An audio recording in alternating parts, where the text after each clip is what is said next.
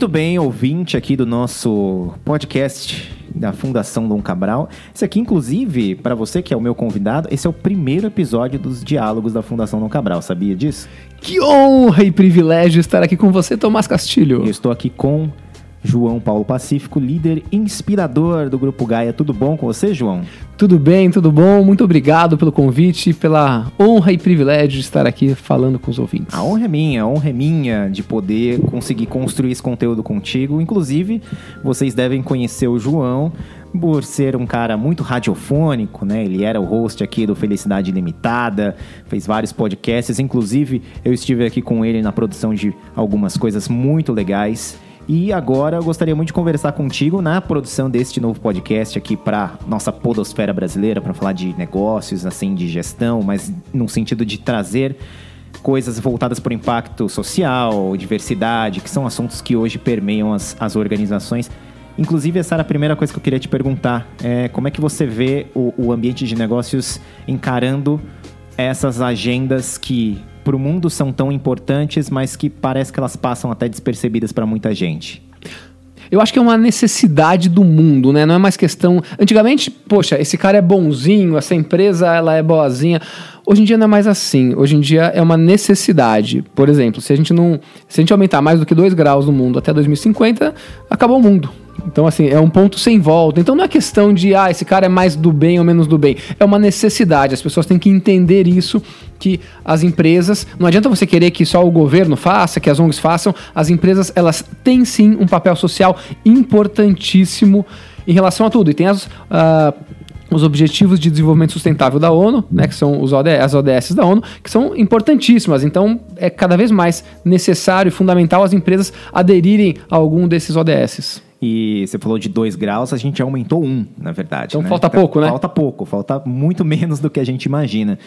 É, uma coisa que me chama a atenção na hora que eu estava aqui preparando hoje pela tarde a, a, minha visita aqui a Gaia para conversar contigo foi, pô, vou visitar o, o LinkedIn do, do João de novo e tá lá líder inspirador, que parece que é um pleonasmo quando você fala líder inspirador, porque o líder ele necessariamente teria que ser inspirador para outras pessoas. O que, que te fez colocar este nome no seu LinkedIn, se designar como um líder inspirador e como é que você enxerga essa relação é, em comparação, talvez, com outras pessoas que tenham passado pela sua carreira? É, é eu coloquei esse nome porque o meu sócio falou para colocar. então, não necessariamente eu fui lá e me designei isso aqui. É lógico que foi eu que entrei no meu LinkedIn e troquei o nomezinho lá dentro. Mas não, é, eu, eu não me preocupo muito com essas coisas.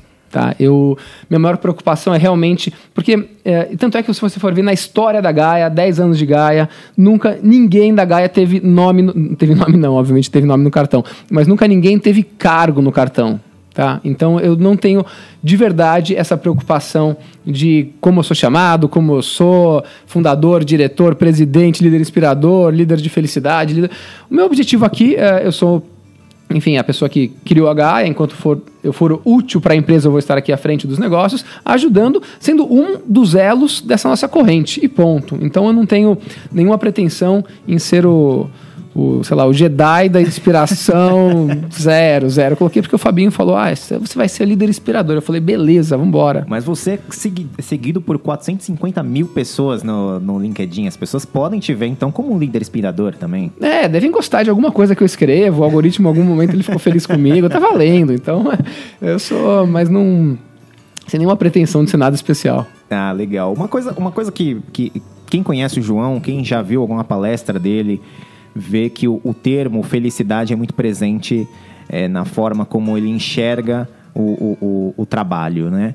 É, e a gente estava falando justamente dessa coisa da felicidade envolvida no trabalho e de que como as pessoas estão infelizes no trabalho. É, como é a sua relação em construir um ambiente feliz, então, eu posso dizer assim, para os gaianos? É, por que, que isso. E, isso, na verdade, acaba sendo um, um, uma, das, uma das veias principais da sua forma de gerir o negócio. É, como é que você vê a relação de felicidade e trabalho? Sem dúvida, é o seguinte: a gente vem de uma época em que as empresas e as pessoas estão indo atrás basicamente de dinheiro e poder. Tá, então, nas empresas, qual é o seu objetivo? É subir na carreira, mesmo que você não tenha perfil de gestor, você quer ser um gestor porque faz sentido você ser gestor, e você quer ganhar cada vez mais dinheiro e você valoriza as pessoas pelo que elas têm ou que elas conquistaram, em termos financeiros principalmente. É, essa lógica de negócios, ela trouxe para um mundo cada vez mais desigual e para um mundo em que a grande maior parte, a maior parte das pessoas está completamente infeliz.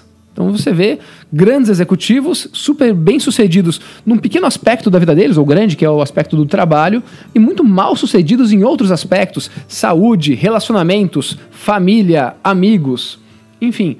E aí você fala assim, peraí, tem alguma coisa errada nisso, né? Ah, o trabalho ele não veio aqui para ser uma doença, ele não tá, você não tem empresas para piorarem a a, a, qualidade de vida do planeta. Né? E aí, do outro lado também, o planeta é a mesma coisa. Tem várias empresas que atrapalham, a gente falou agora do, do um grau, enfim, que atrapalham, que vão contra a perenidade do planeta. Quando você começa a olhar essa situação, poxa, tem alguma coisa errada nisso. Então, uh, comecei a estudar essa questão de felicidade. Aí é importante falar o que é felicidade, né? Não é aquela felicidade hedônica, tal, uhul, 24 horas por dia, tal, tal, tal. Não é isso, não é isso. Eu encaro muito mais como um estilo de vida. E a, o formato que eu estudo felicidade, tá? Psicologia positiva e várias coisas. Eu gosto muito da, da linha que o Tal Ben-Shahar segue, que é um ex-professor de Harvard, uh, um grande estudioso do assunto, que ele fala que a felicidade é o bem-estar da pessoa integral. Tá? Então, e ele divide em cinco aspectos, que é o seu, o seu aspecto espiritual, não necessariamente religioso, o seu aspecto físico, o seu aspecto intelectual, relacional de relacionamentos e emocional. E o emocional, de novo, não é você estar feliz, uh, empolgado 24 horas. Não é isso. É você entender as suas emoções, mesmo as desagradáveis. Quando você começa a olhar o ser humano por esse outro aspecto, você fala, poxa, isso faz sentido. E faz sentido para uma empresa também. Se a gente passa a maior parte do tempo acordado dentro de uma empresa, e uma empresa está olhando para esses aspectos todos, que legal se eu consigo fazer uma pessoa ser bem sucedida de verdade, não só no aspecto financeiro. Não vou comprar a saúde dela, o relacionamento dela, a parte intelectual dela, a parte espiritual dela de propósito, só com o dinheiro, que é o que muita gente faz. Na Gaia, o dinheiro sim ele é importante, mas ele é um dos aspectos do todo. E é isso que a gente vem construindo e evoluindo e tentando aplicar aqui dentro. Legal demais. É, um, dos, um, um dos temas mais importantes hoje para hoje eu acho que desde a sua fundação aqui no caso da fundação Dom Cabral é o impacto social né? De você gerar valor mas que seja um valor que esteja atrelado a algo que seja positivo para a sociedade para a comunidade ao entorno enfim. É, seria certo a gente falar então que hoje né num, num mundo em que a gente não pode mais subir um grau de temperatura em que as pessoas estão passando fome muitas vezes, em que você tem má distribuição de renda, o papel das organizações seria de gerar valor social, não necessariamente o valor financeiro, mas é mais um valor social do que necessariamente o financeiro. O financeiro seria um, um, um efeito colateral desse valor social. Eu acho que é o seguinte: um, eu gosto muito da, da, definição do Simon Sinek que uma empresa é como um carro. O carro ele não, não existe para ter combustível, mas sem combustível ele não anda. E quanto mais combustível ele tiver, mais ele pode andar. Uma empresa da mesma forma. Então, ela sim precisa de lucro, porque ela precisa andar. Né? Sem lucro ela não vai andar. Mas ela não existe para ter lucro. Ela existe para causar algo de bom no mundo. Enfim. E, e o mundo, entenda-se, na Gaia eu vejo três tipos de impacto que a gente tem que causar. O primeiro é o impacto com quem trabalha aqui dentro. Então eu quero que a pessoa que esteja trabalhando na Gaia, que ela se torne, que ela evolua, que ela seja um ser humano melhor. E a gente vê que tem várias empresas que adoecem as pessoas. Tá? Então, primeiro, dentro de casa. Um segundo, como através dos negócios a gente pode contribuir para um mundo melhor, seja ambiental, seja Uh, social. Então, isso daqui, você tem pessoas passando fome, você tem pessoas que não têm crédito, que não têm. Uh, como a gente consegue, através do negócio, de alguma forma, enfim, a gente está no mercado financeiro, a gente tenta fazer operação para não, desmatar, não ter desmatamento, a gente faz operação para financiar pessoas mais pobres que vão pagar o que eles conseguem pagar, enfim. E o terceiro impacto que a gente quer causar na Gaia é através da doação, que eu acho que é importante a questão da doação. Não adianta você só querer Uh, vou ensinar todo mundo a pescar, vou ensinar todo mundo a pescar, mas tem gente que precisa de peixinho, porque senão o cara não vai sobreviver. Então é, é importante quem tem doar para os outros, para semear. E a doação é aquela entrega sem nenhum outro objetivo que não ajudar o outro. Eu acho que as empresas têm que entender isso, esses três aspectos de impacto que elas têm que fazer.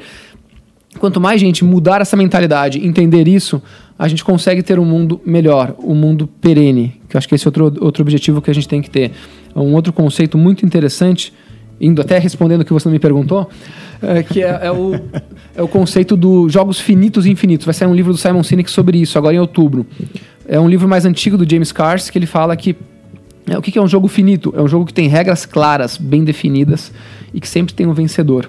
E o jogo infinito é um jogo cujo objetivo é o jogo sempre perenizar. Enfim, uma teoria grande, mas o que a gente vem vivendo é um jogo finito em que está um contra o outro, pouquíssimos vão achar que ganharam e a grande maioria não vai ganhar nada. Quando você começa a olhar que o objetivo é perenizar, perenizar o planeta, perenizar a empresa, você não vai estar tá olhando só o trimestre. Quantas empresas estão desesperadas para fazer um lucro gigante no trimestre e ano que vem, daqui a dois anos, tanto faz, porque eu não vou estar mais nessa empresa.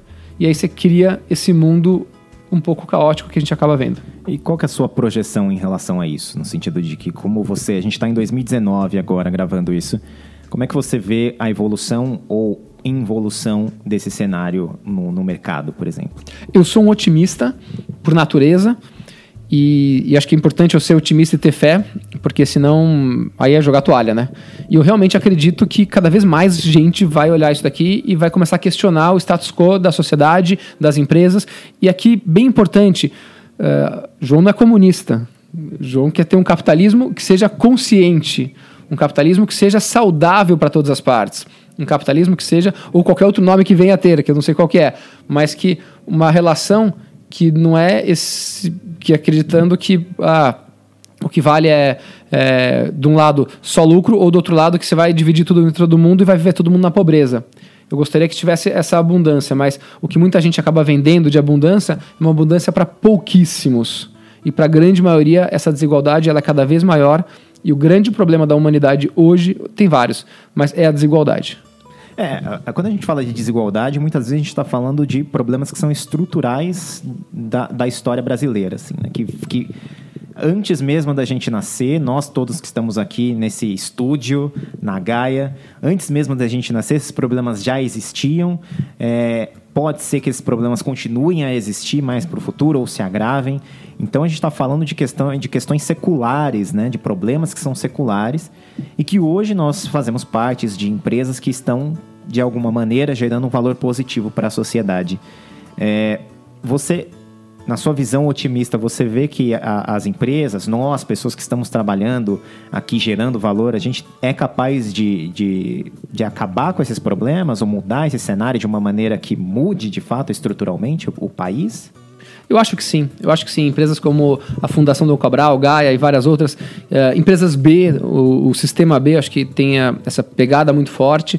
Eu acho que a gente tende a crescer cada vez mais.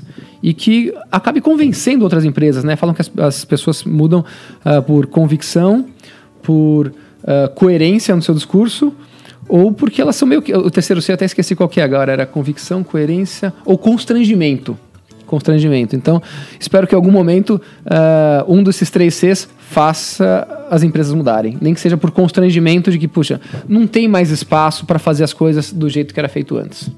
Sim, de fato. Bom, a gente tem uma conversa breve, muito legal, mas eu gostaria muito de pedir duas coisas para você agora. Por favor. No final do nosso, do nosso diálogo aqui com meu grande amigo João Paulo Pacífico. Primeira coisa, indica aí dois conteúdos para as pessoas lerem, ouvirem, assistirem que você acha interessante. Eu vou falar em termos. Bom, uh, um cara que eu falei, que é um cara que eu sigo muito e que eu gosto muito, é o Simon Sinek, escreve Simon Sinek, tá? Então ele tem alguns livros. Um dele, deles especial, que é o. Uh, eu, em português, acho que é Líderes se servem por último. Acho que, é, acho que é assim que escreve.